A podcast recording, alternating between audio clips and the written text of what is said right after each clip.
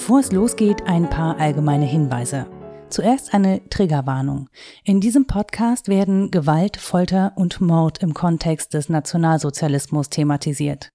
Wenn es dir damit nicht gut geht, empfehlen wir dir, diese Folge nicht oder nicht alleine zu hören.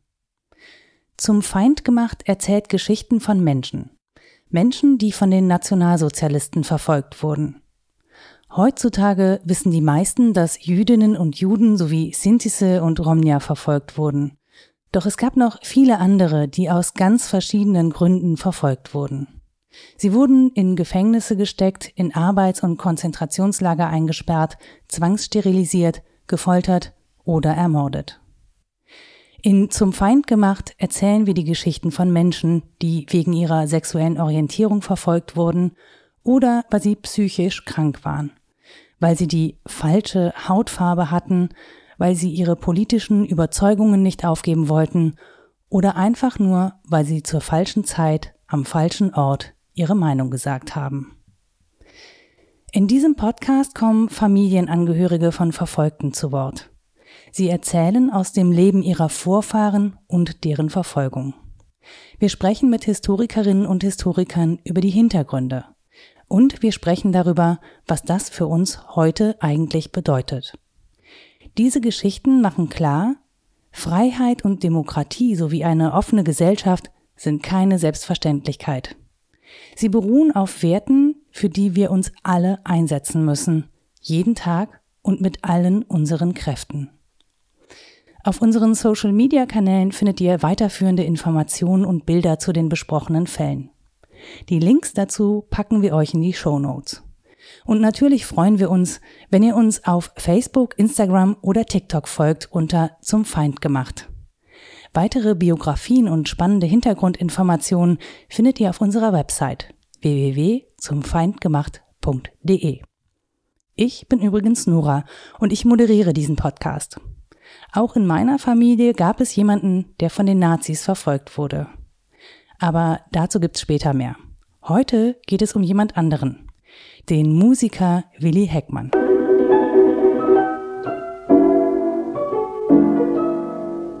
Willi Heckmann, geboren 1897, also im vorletzten Jahrhundert, in einer Gaststättenfamilie in der Nähe von Dortmund, ist aber dann aufgewachsen in Altena, einem anderen Ort in der Nähe. Das ist sein Neffe, Klaus Staniek. Klaus ist Dokumentarfilmregisseur und hat überall auf der Welt als Dozent gearbeitet.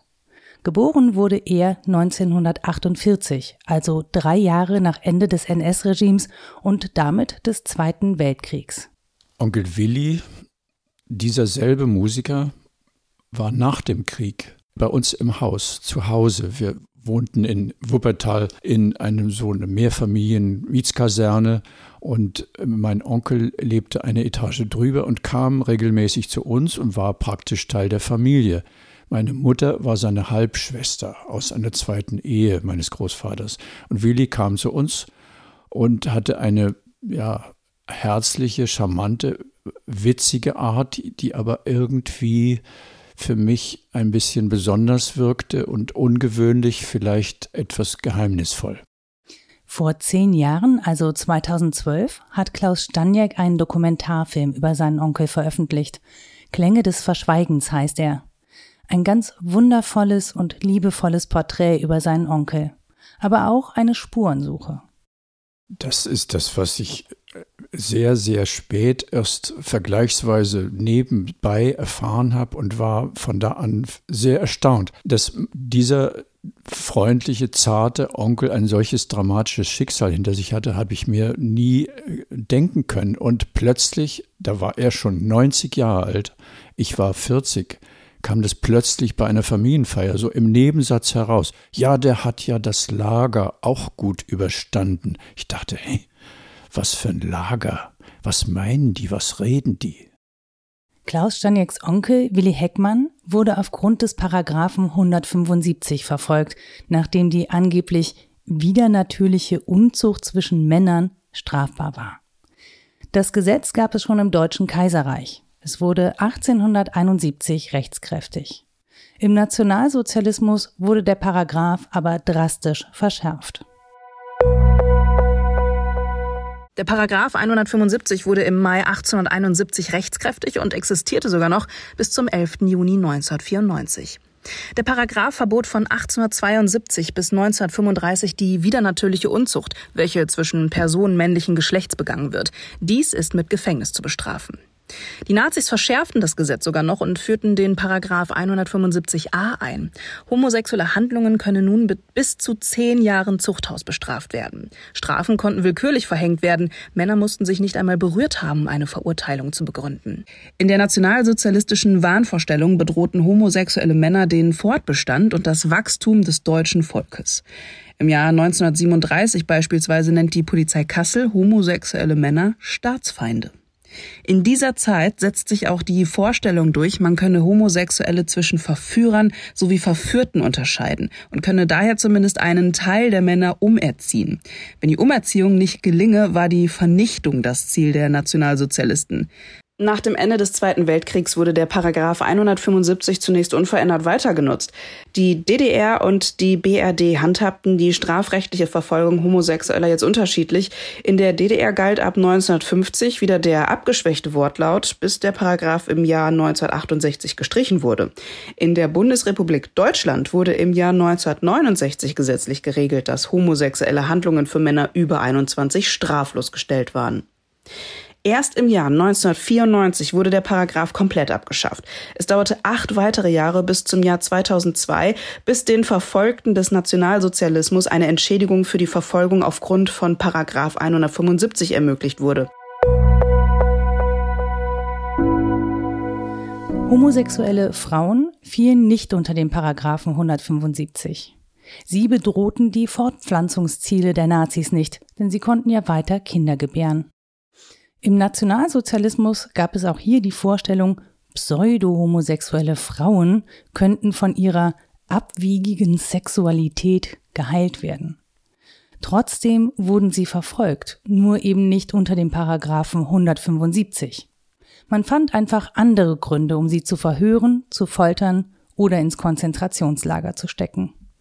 Auch Transpersonen oder nonbinäre Menschen waren vor der Verfolgung durch die Nazis nicht sicher. Mehr dazu findet ihr auf unserer Website www.zumfeindgemacht.de. Für Willi Heckmann begann die Verfolgung als homosexueller Mann bereits ganz zu Beginn des NS-Regimes, 1934. Da war er 37 Jahre alt.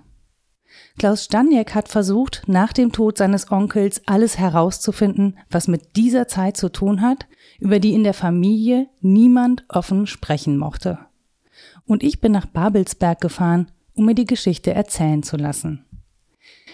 Wie hat denn dein Onkel Willi Heckmann seinen Lebensunterhalt verdient? Du hast gesagt, er war Musiker. Ja, Willi, so haben wir ihn alle genannt, hat in der Zeit, wo ich ihn erlebt habe, noch als Musiker gearbeitet, aber es klang im Nachhinein so, dass er zunehmend Mühe hatte, äh, als Musiker Auftritte zu bekommen und die langen äh, Sitzveranstaltungen äh, durchzuhalten. Ich habe später einen, eine lange äh, Darstellung von ihm gelesen, wo drin stand, dass er von der Zeit im Konzentrationslager, immerhin fast acht Jahre, eine Menge von Nervenschädigungen, Schmerzen hatte, Muskelverspannungen und deswegen äh, auch nicht mehr so gut musizieren konnte, schon gar nicht so lange Strecken. Deswegen hat er bis zu seinem ähm, Rentenalter noch immer weniger Auftritte gehabt und hat dann hinterher von einer sehr kleinen Rente gelebt. Hast du ein Lieblingslied von deinem Onkel? Es gibt eine Reihe von Liedern, die glücklicherweise mein Vater mal in den 60er Jahren mit ihm aufgenommen hatte. Und da sind äh, Lieder dabei von einer erstaunlichen äh, Farbigkeit, die, also die alten Opernarien aus den, aus der frühen, aus der Opernwelt äh, äh, zitierten. Und äh, da klingt so eine große Emotionalität mit raus. Das sind Lieder, die ich jetzt natürlich nicht vorsingen kann.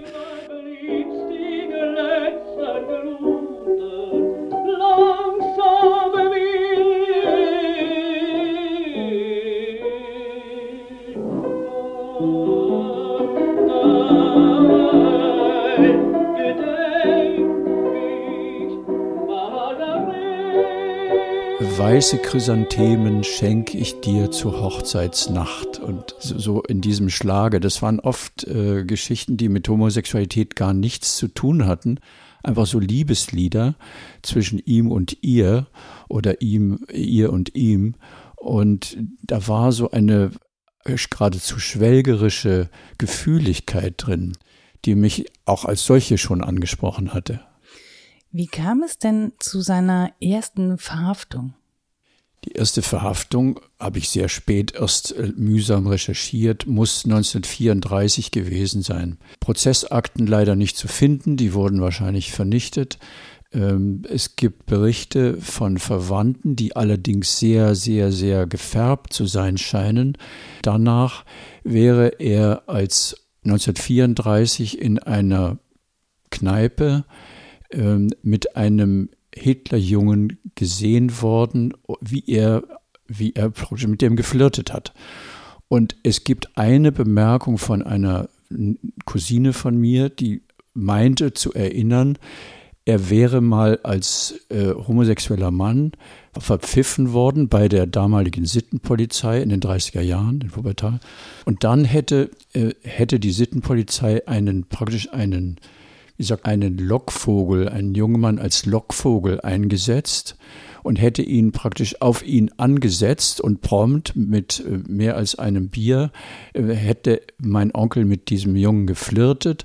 Das war der Moment, wo dann angeblich, sagt die Cousine, in flagranti zugegriffen wurde. Und es reichte ja damals tatsächlich schon ein Flirt. Also es ging ja in der Gesetzmäßigkeit der Nazis gar nicht darum, dass es ähm, zu sexuellen Handlungen kommt, sondern es reichte damals tatsächlich ein Flirt, um verhaftet zu werden. Jetzt ist er ja verhaftet worden, man hat ihn dann aber ja wieder freigelassen. Weißt du, warum er da nicht für längere Zeit inhaftiert worden ist? Also in, den, in dieser Zeit, 1934, war die Strafe für so etwas äh, drei Monate. Drei Monate Haft. Nun sagt er, hatte er selber mir erzählt später, er wäre danach, äh, er müsste, hätte nicht ins Gefängnis gemusst. Und das war aus seiner Erinnerung raus eine Amnestie. Es gab tatsächlich damals, weil irrsinnig viele Menschen schon verhaftet wurden, waren die Gefängnisse überfüllt. Dann wurde zu Hitlers Geburtstag dann Amnestie ausgesprochen als Geschenk. Es kann aber auch sein, wie ein Historiker eher vermutet, dass es zur Bewährung ausgesetzt wurde. Jedenfalls musste er nicht ins Gefängnis hat aber von da an äh, seine Musikerauftritte nicht mehr in dieser Stadt Wuppertal gesucht, sondern in anderen Städten. Unter anderem Bayern, wo es übrigens früher schon eine liberalere Gesetzesprechung in Sachen Homosexualität gegeben hatte. Er ist ja dann 1937, also drei Jahre später, erneut verhaftet worden, dann aber ja in München. Was hast du denn über die Umstände dieser Verhaftung rausfinden können? Ja, das ist sehr, sehr rätselhaft. Er ist 1937 in Passau in einem Musikerengagement in einem Gasthof ab 1. April 34 aufgetreten. Es gab Werbung und positive Kommentare. Er ist da mit einem anderen Mann zusammen, hatte praktisch abends den oder den Nachtbetrieb äh, musikalisch begleitet. Und dann gibt es ein, auch da gibt es keine Prozessakten, was nun genau passiert sei. Es gibt ausschließlich dort einen Eintrag vom Gemeinde, äh, von der Gemeindeverwaltung, da steht, wurde ähm, in Untersuchungshaft nach München zur Gestapo abgeholt. Was ist passiert? Also warum ist er abgeholt das worden? Das ist ein Rätsel, was ich bis heute nicht genau aufklären kann. Eine Vermutung ist, dass irgendjemand ihn angeschwärzt hat, dass er als Schwuler da äh, Umtriebe treiben würde. Ob da ein konkreter Fall, äh, praktisch irgendwie eine sexuelle Handlung in der Öffentlichkeit oder was passiert sei, dafür gibt es überhaupt keine Hinweise. Es gibt, wie gesagt, keine Aktenmaterialien darüber, obwohl äh, die äh, Schutzhaftprozesse in dieser Stadt Passau fast vollständig dokumentiert erhalten sind. Aber es gab in seinem Fall keinen Prozess. Also was ist da passiert? Es könnte sein, dass jemand aus anderen Gründen ihn irgendwie loswerden wollte. Es kann auch sein, wie man vermuten kann, dass er irgendwann, äh, was weiß ich, mit einem anderen Mann auffällig äh, homosexuell aktiv war. Und wie hat die Gestapo dann, ja, oder wie ist die Gestapo dann mit ihm verfahren? Weil du sagst, es gibt gar keine Prozessakten. Was haben die dann mit dem gemacht? Ja, er kam dann nach München in das Hauptquartier der Gestapo und dort wurde er verhört. Da wird, äh, darüber gibt es auch keine Protokolle. Er wird sehr wahrscheinlich auch ausgequetscht worden sein, ob er andere Namen nennen würde von Schwulen. In der Zeit hat die Münchner NSDAP mit einem äh, damaligen äh, Gauleiter äh, sehr scharfe Maßnahmen gefordert, dass also die, die Schwulen, die Homosexuellen gejagt werden sollten und auch wenn sie keine Prozessurteile schon hatten, trotzdem äh, von der von der Gestapo trotzdem bestraft werden sollen. Es gibt aus der Zeit ein kleines Protokoll in dem Polizeigefängnis, wo er praktisch eine Woche lang gehalten wurde. Und da steht auffälligerweise kein Tatbestand, der zu seiner Verhaftung geführt hat, sondern nur zur Untersuchung. Und am Ende steht aber, man solle ihn bitte von Homosexuellen fernhalten. Das heißt, der einzige Grund war eine Ahnung, dass er homosexuell sei, aber nichts, was konkret passiert gewesen sei. Das Ergebnis war, ähm, er wurde nach Dachau ins KZ geschickt. Wie war denn dann seine Zeit in Dachau? Also was musste er da machen? Wie war die Situation für ihn? In Dachau war er von 1937 August bis 1939. Da gibt es leider sehr wenige ähm, Hinweise, was er da, in welche Abteilungen er eingeteilt wurde. Ein Hinweis heißt, er hat dort auch mit Steinschleppen und Steinbauarbeiten äh, praktisch zu tun gehabt. In der Zeit hat es eine illegale Musikergruppe in, in Dachau gegeben und ich halte es für möglich, dass er sich auch schon als Musiker bemerkbar gemacht hat und vielleicht illegal, also damals nicht offiziell von, dem, äh, von den Lagerleitungen unterstützt, schon seine musikalischen Fähigkeiten hat anwenden können, aber das ist nur eine Vermutung, es gibt darüber keinen Beleg. Jetzt ist es ja so, der ist nach Dachau gekommen und du sagst, es gibt keinen Prozess. Das heißt, es gibt auch kein Urteil. Weißt du irgendwie, was für ihn für eine Strafe, für eine Länge vorgesehen war, wie lange er in ein KZ gehen sollte? Ja, das ist so eine auffällige Sache, dass die Tatsache, dass mein Onkel viele Jahre in KZs verbracht hat, nicht eigentlich typisch ist für den Umgang mit Homosexuellen. Also diejenigen, die nach dem Paragraph 175, also dem Schwulenparagraphen, in KZs landeten, die konnten teilweise nach einem Jahr wieder rauskommen, nach zwei Jahren, ähm, bei seltenen Fällen auch nach drei Jahren, aber dass jemand fast acht Jahre im KZ bleibt, ist eine der Rätsel, eins der Rätsel, die ich bis heute nicht ganz verstehen kann. Jetzt ist er ja von Dachau in ein weiteres KZ überstellt worden. Gibt es für dich irgendwelche Hinweise, warum er dann in ein anderes KZ überstellt worden ist? 1939, bei Kriegsbeginn, wurde das äh, KZ Dachau umgenutzt, zeitweilig umgenutzt als Trainingslager für Soldaten. In der Zeit wurden die Häftlinge in alle möglichen anderen KZs verlegt worden. Dass nun mein Onkel ausgerechnet in das schlimmste der damals existierenden KZs, in das als Tötungslager be bekannte also intern bekannte Lager Mauthausen verlegt wurde, machte mich auch äh, stutzig. Was, wie kam es? Nun war Folgendes. Im Sommer 1939 starb sein Vater und meine Mutter, die eine aktive Rolle bei, der, bei dem Bund Deutscher Mädel, also der Frauenorganisation der NSDAP spielte, hat versucht, ihn aus dem Lager vorübergehend herauszubekommen und es tatsächlich geschafft, dass er Hafturlaub bekam. Im Sommer 1939, bevor diese äh, um, Widmung des Lagers stattfand. Und das waren, wenn ich mich recht erinnere, vier Wochen, wo er dann nicht im Lager war, also unter menschlicheren, zivileren Umständen in Nordrhein-Westfalen, Wuppertal war.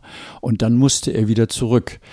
Wenn ich mir vorstelle, dass erstens äh, meine Mutter dafür verantwortlich war, dass sie erreichen musste, dass er wieder ins Lager kommt. Zweitens, dass er selber wusste, was ihm da blüht. Das muss ein harter Schritt gewesen sein. Danach hat er wohl, was äh, ich aus Andeutung von ihm rekonstruiert habe, ähm, große Mühe gehabt, sich im Lager wieder anzupassen und sich nicht, äh, sag mal, zu wehren. Hat er wohl gemacht, auf wahrscheinlich harmlose Weise und ist dreimal in die Arrestanstalt gekommen. Also das war eine ziemlich, ziemlich schlimme, schikanöse Abteilung für Strafgefangene, wo viele Menschen, äh, viele Häftlinge nicht überlebt haben. Die hat er aber überlebt und kurz danach wurde die Entscheidung gefällt, wer jetzt in welches andere KZ-Lager ausgelagert wurde. Und vermutlich hat das dazu beigetragen, dass man ihm das schlimmste Lager zugewiesen hat. Es kann auch sein, alles Spekulation, dass er als Musiker gebraucht wurde. Ähm, weil in dem Moment, wenn er in Mauthausen dann eingeliefert wurde, mit dem Transport mit insgesamt 1600 Häftlingen, hat er erstens eine ganz ungewöhnliche Häftlingsnummer gekriegt, 1212. Zweitens in der Angabe seiner, seines Berufes stand Musiker und Beamter. Äh, das hat eventuell dazu geführt, dass er dort sehr bald eine Position bekam, die er aufgrund seines, seiner Musikalität und seiner wirklich sehr, sehr eindrucksvollen Stimme ähm, überhaupt erst erreichen konnte. Was war ungewöhnlich an einer Häftlingsnummer 1212? Ja, es gab dann alle möglichen krummen Zahlen. Ähm, ich finde das ja vielleicht auch übertrieben. Vielleicht ist es auch ein reiner Zufall gewesen. In Mauthausen erhält dein Onkel ja auch eine Kennzeichnung. Häftlinge wurden ja gekennzeichnet und erhielt den rosa Winkel. Kannst du uns ein bisschen mehr darüber erzählen, was es mit dem rosa Winkel auf sich hat?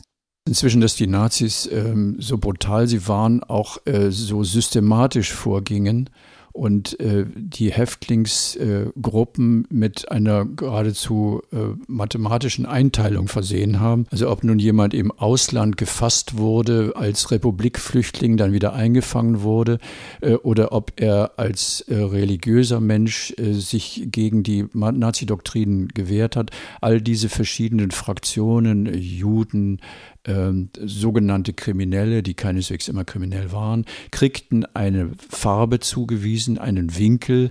Da gab es dann den roten Winkel, den schwarzen Winkel und den blauen Winkel und den rosa Winkel. Der rosa Winkel, also ein Dreieck, was auf einer Armbinde aufgetragen war, den mussten die Häftlinge tragen, damit jeder Capo und jeder SS-Mann sofort wusste, wen er da vor sich hatte. Und der rosa Winkel war der berühmte Winkel für die homosexuellen Männer. Jetzt hast du ja gesagt, der ist eingeliefert worden und es stand Musiker darauf. Aus seinem Film entnehme ich aber, der hat zuerst im Steinbruch gearbeitet und hat wirklich auch da schwer arbeiten müssen. Weißt du, wie das zustande gekommen ist? Ja, das ist auch so eine Merkwürdigkeit, die ich bis heute nicht ganz äh, fassen kann. Also der Steinbruch war ein die, die Haupteinnahmequelle dieses KZs. Die wurde, dort wurde also Granit abgebaut. In der, das Mauthausen ist in nicht weit weg von Linz in Österreich. Ähm, diese Granitblöcke sollten für die großdeutschen Paläste, also für die Sportstätten, die Olympiastätten und Reichstagsgebäude und so weiter, dort unten abgebaut werden von den Häftlingen und wurden dann hinterher unter Herrn Speer und so weiter äh, ins, ins, äh, in die Großstädte geschleppt. Und die Arbeit im Steinbruch war eine sehr, sehr, sehr harte äh, sind auch viele Menschen dort umgekommen, viele Häftlinge. Und Willi, der nun wirklich ein zartes Hemd war, ich äh, habe das, äh, wie gesagt, noch nach dem Krieg so äh, gespürt, wie, wie empfindsam der Mensch war, hat da also jahrelang im Steinbruch tagsüber gearbeitet und abends offensichtlich auch Musik machen sollen. Also wie das zusammengeht, ich kann es mir kaum vorstellen. Es gibt auf der Website ein Bild von deinem Onkel Willi Heckmann. Darauf ist er in längsgestreifter Sträflingskleidung zu sehen, kahl geschoren, mit einem kleinen Akkordeon vor der Brust, um ihn herum weitere Musiker mit Instrumenten und unter dem Bild steht, die Musiker laufen vor einem Holzkarren, auf dem der Häftling Hans Bonarewitz zur Hinrichtung geführt wird. Hans Bonarewitz wurde für einen Fluchtversuch gehängt. Für mich ist das ein Szenario, da möchte ich eigentlich lieber gar nicht so genau drüber nachdenken, was das konkret bedeutet. Wie hast du denn dieses Bild überhaupt gefunden? Dieses Bild hm, das hat mich, äh, hat mich gefunden. Es war ein Moment, wo einer der heftigsten, die mich ziemlich durchgewühlt haben. Ich habe erst 1987 erfahren, dass mein Onkel so lange im KZ war. Bis dahin wusste ich weder, dass er so lange im KZ war, noch den Grund, dass er schwul war. Auch das habe ich nicht gemerkt. Ich habe dann nach ein paar Tagen mir ein Herz gefasst und angefangen mit meinem Onkel zu reden, was sehr vorsichtig war, sowohl auf seiner Seite als auch auf meiner Seite, weil ich dachte, ich kann da jetzt nicht so in den alten Schmerzen wühlen, das tut ihm zu weh und ich hatte selber meine Verdrängungsstrategien und meine Tabus und blinde Flecken. Ich bin dann aber doch nach ein paar Wochen in das KZ Mauthausen gefahren, da war so eine große Ausstellung und am Eingang der Ausstellung war ein zweimal drei Meter groß vergrößertes Foto, genau dieses Foto, was du gerade beschreibst. Der Häftling Hans Brunner-Rewitz wird zur Hinrichtung von einer Musikgruppe begleitet. Mittendrin mein Onkel. Ich weiß noch, der Moment, wo ich das gesehen habe und sofort erkannt habe, das ist er, das hat mir den Hals zugeschnürt. Ich wurde wirklich ein bisschen schwindelig, musste mich hinsetzen. Das habe ich emotional erstmal nicht ausgehalten. Bis dahin habe ich auch immer gedacht, da sind so viele Geschichten und Verdrehungen, ob das alles so stimmt. Ich weiß nicht, ich muss das alles genau prüfen. Ähm, die Familien, die dreht sich das so, wie sie es haben will. Und dann sehe ich da im Lager in der Ausstellung dieses Foto. Und es war wie so ein Sturm, ein emotionaler Sturm, der mich erstmal aus der Spur gebracht hat. Das Bild stammt vom Sommer 1942. Da war dein Onkel bereits fünf Jahre in Haft. Wenige Monate später wird auf Befehl Heinrich Himmlers, dem Reichsführer SS, ein Lagerorchester gegründet. Dein Onkel Willi wird Teil dieses Orchesters. Wie hat das denn sein Leben im KZ verändert? Das ist das Merkwürdige, was mir vorher gar nicht so klar war, dass in diesen Lagern, dass die SS äh, einen Alltag da pflegte mit teilweise Kulturanlagen, mit Sport und so. Und die haben sich für Musik, teilweise auch ernste klassische Musik, durchaus ähm, offen gezeigt. Und äh, mein Onkel hat äh, sehr wahrscheinlich, nein, er hat mir das so gesagt, bevor dieser Zeit, bevor das offiziell von Himmlers Seite aus genehmigt wurde, hat, hat er schon so eine kleine Musikergruppe gehabt mit einem Freund zusammen, der auch Akkordeon spielte. Und dann wurde er 1942 im Herbst da mit einbezogen, um ein Orchester aufzubauen. Dann hat es ein großes und ein kleines Orchester gegeben. Die haben teilweise im Grunde mit ihrer Musik das überdeckt, was dort an blutigen, an brutalem und an demütigenden Energien verbreitet wurde. Und deswegen denke ich, die Musik hatte eine Funktion in diesem Lager, in vielen Lagern übrigens die Funktion, das auszuhalten, was da passiert, die Funktion, dass die Häftlinge den Eindruck kriegen, ähm, es gibt auch etwas Lebendiges und damit teilweise die Gefühle, die sie nicht verarbeiten konnten, zu überdecken. Am 6. Mai 1945 wird Mauthausen von amerikanischen Truppen befreit. Dein Onkel Willi kehrt zurück nach Wuppertal. Wie war denn sein Leben nach dieser Rückkehr? Diese Zeit ist ein bisschen von Nebel umgeben bis heute. Ich glaube, ich vermute, dass meine Mutter, so hat sie es mir erzählt, geschockt war, dass mein Onkel im Sommer 1945 nach Hause zuerst zu seiner Halbschwester geht und fragt, ob er da bleiben kann. Und so wie ich das verstanden habe, hat sie keinen Platz gehabt, aber auch keinen emotionalen Platz dafür, dass jetzt so ein KZler, der ihr eigener Bruder war, äh, da jetzt auch noch mit äh, einziehen wollte, mit einem Freund übrigens. Und ich glaube, sie hat dann gesagt, du, ich schaff das nicht. Dann ist er in eine Nachbarstadt nach Iserlohn mit seinem Freund und hat, ich weiß nicht wie, dort versucht, sich durchzuschlagen, sicherlich auch mit musikalischen Auftritten. Äh, es hat, glaube ich, ein paar Jahre gedauert, bis er sich einigermaßen wieder auch beruflich finden konnte.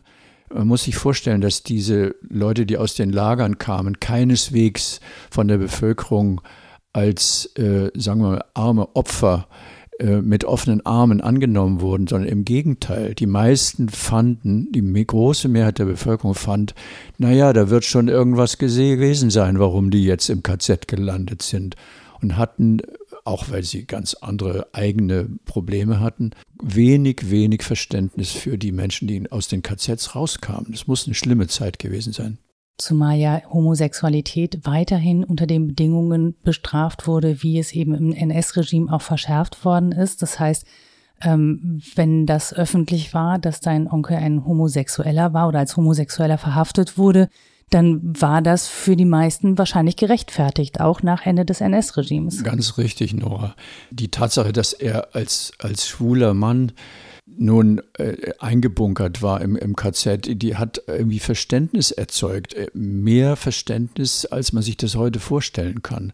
Dieser Paragraph 175, der existierte ja auch noch sehr, sehr lange und aber auch die Ressentiments gegen diese Art der geschlechtlichen Betätigung, die haben noch sehr, sehr lange, waren in der Bevölkerung sehr verbreitet und lange dazu geführt. Deswegen hat er, glaube ich, darüber gar nicht groß reden können und dürfen, äh, warum er im KZ war. Jetzt hat er ja danach versucht, eine Entschädigung zu bekommen. Es gab eine große Bewegung, dass Menschen Entschädigung bekamen, Anfang der 50er Jahre. Hat er denn jemals Entschädigung bekommen für das ihm gegenüber ähm, verübte Unrecht? 1954 hat er solche Anträge ausgefüllt, weil es dort ein Gesetz gab in der Zeit für die Entschädigung von NS-Unrecht. Und äh, in den Begründungen taucht nicht auf, in seinen Begründungen taucht nicht auf, dass er als Homosexueller dort behandelt und auch äh, bestraft wurde. Stattdessen hat er immer wieder auch in anderen Fragebögen in der Zeit verschiedene Gründe angeführt, warum er vielleicht doch ein politischer war, weil er sich der SS habe verweigert. Dann kamen immer verschiedene Begründungen, weil ihm völlig klar war, dass die Begründung, dass er nach 175 dort bestraft wurde, kein Entgegenkommen finden würde, keine, äh, kein Grund wäre, der anerkannt würde. Tatsächlich hat dieses Gesetz auch diesen Fall gar nicht vorgesehen. Entschädigung kriegte jemand, der vielleicht jüdischer Herkunft war oder der politisch engagiert war, vielleicht Kommunist war. Die kriegten am ehesten Entschädigung. Jetzt hast du gesagt, du hast dich sehr spät mit der Geschichte deines Onkels auseinandergesetzt, weil du auch sehr spät davon erfahren hast. Warum hattest du denn, ich meine, viele andere Menschen deiner Familie wussten ja zumindest grob, was passiert ist. Warum hast ausgerechnet du dich mit dieser Geschichte beschäftigt? Weißt du, oder kannst du das erklären? Naja, ähm, ich habe 1967 mein Abi gemacht. 1967 war Antifaschismus ein großes Thema von der jungen Bewegung. Wir haben in der Zeit viel über die schlimmen Nazis und über deren brutalen äh, Vorstellungen rassistischer Art äh, geredet, auch mit meinen Eltern. Und zehn Jahre, 20 Jahre später erfahre ich erst, dass mein eigener Onkel im KZ war. Das hat mich auch erschreckt, dass meine Eltern und meine sonstigen Verwandten das auch uns Kindern, ich hatte noch eine ältere Schwester, verschwiegen haben, da ist also offensichtlich ähm, die, das Tabu und das Schweigen so ausgeprägt gewesen, dass ich mir dachte, oh, da muss ja noch viel anderes dahinter stecken. Das kann ja gar nicht sein, nur weil er schwul war, acht Jahre KZ, das kann doch nicht sein, da ist irgendwas noch. Und deswegen, das war ein Grund, warum ich dachte, ich muss das jetzt rausfinden, weil ich habe so einen Druck verspürt, so einen inneren Stachel, so eine Art, ja, wie so ein Drängen, ich muss dahinter kommen, was da, was da los ist dass die frühere Generation das nicht geschafft hat, mag mit dem, mit den anderen Vorlebenserfahrungen zu tun haben. Und äh, ich war ja dann eben in einer späteren Generation dran, also nach dem Krieg geboren und habe mir also diese Kriegsschuld, die ja sehr in, auf allen möglichen Schultern lag, deswegen auch nicht äh, antun müssen. Das ist eine schwierige Frage. Ich habe ein inneres unklares Drängen gefühlt, der Sache nachzugehen, vielleicht auch zur eigenen Befreiung. Wie haben denn die Gespräche, die du zum Ende dann doch noch mit deinem Onkel führen konntest, was haben die mit dir oder auch mit euch gemacht? Ja, ich war froh, dass mein Onkel ein bisschen mir erzählt hat und offensichtlich auch über Sexualität. Also mir erzählt, dass er früher auch von Männern äh, verführt wurde, wie er sagte, als er ein Junge war. Ähm, ich habe mir das alles angehört und dennoch hat er, was das Lager, das KZ betrifft, sehr wenig erzählt. Ich glaube, weil er es nicht ausgehalten hat. Dann hat er auf meine Frage, ich fand, das muss man dokumentieren. Das ist ein geschichtlicher Vorgang, der nicht nur unsere eigene Familie betrifft und nur ihn als Privatsache, sondern das muss man mitteilen, wie das zugeht, was da alles passiert ist. Und habe ihn dann gebeten, das aufzuzeichnen und es zu dokumentieren. Und das wollte er nicht. Da hat er mir praktisch ein Verbot ausgesprochen. Nein, also er wusste, da war ich ja schon als Filmemacher jahrelang aktiv. Nein, kein Film Nein, nicht solange ich lebe. Das habe ich auch sehr ernst genommen. Ich finde, solche Tabus, also selbstgewählten Verbote darf man nicht als Filmemacher nicht übertreten. Und habe aber nachdem er starb auch immer noch diese Hemmung gehabt, ähm, was kann man davon erzählen, was ist davon fair und was ist äh, wichtig. Und es hat lange gebraucht. Was glaubst du denn, warum brauchen wir diese Geschichten heute noch? Was hat das mit uns heute zu tun? Das sind so Dynamiken, wenn eine Regierung da ans das, das Reich regiert, die meint, sie musste mit altem Unrecht aufräumen. Sowas kann ja wieder passieren mit dem Unrecht des Ersten Weltkriegs, was aus unserer heutigen Sicht ja ganz anders sich darstellt. Dann der Umgang mit Minderheiten. Das ist ja ein ganz häufiger Vorgang, dass in, in allen möglichen Ländern, auch in Deutschland, irgendeine Gruppe plötzlich zur Minderheit wird und dann kommt also eine mächtige Gruppe, Regierung oder auch äh, eine Partei oder was, die stößt praktisch Teile der Gesellschaft, also Minderheiten, einfach aus und bringt da vielleicht eine Art emotionalen Gewinn für eine Gruppe, die jetzt nicht zu den Minderheiten gehört. Aber das ist eine Dynamik, die immer wieder vorkommt, leider immer wieder. Und die muss durchschaut werden, erkannt werden und bekämpft werden. Vielen Dank, Klaus, für das Gespräch und für die vielen Informationen und die Geschichte von deinem Onkel Willi Heckmann. Das ist eine von vier Podcast-Folgen des Projekts Zum Feind gemacht. Zum Feind gemacht ist eine Kampagne vom Bundesverband Information und Beratung für NS-Verfolgte, gefördert vom Bundesministerium der Finanzen zum 70-jährigen Gedenkjahr des Luxemburger Abkommens 2022. Die Informationen zum Paragraphen 175 in dieser Folge wurden von Jenny Jeromin gesprochen. Sie ist auch die Stimme in unseren Reels und TikToks. Vergesst nicht, uns zu folgen unter Zum Feind gemacht auf Facebook, Instagram und TikTok.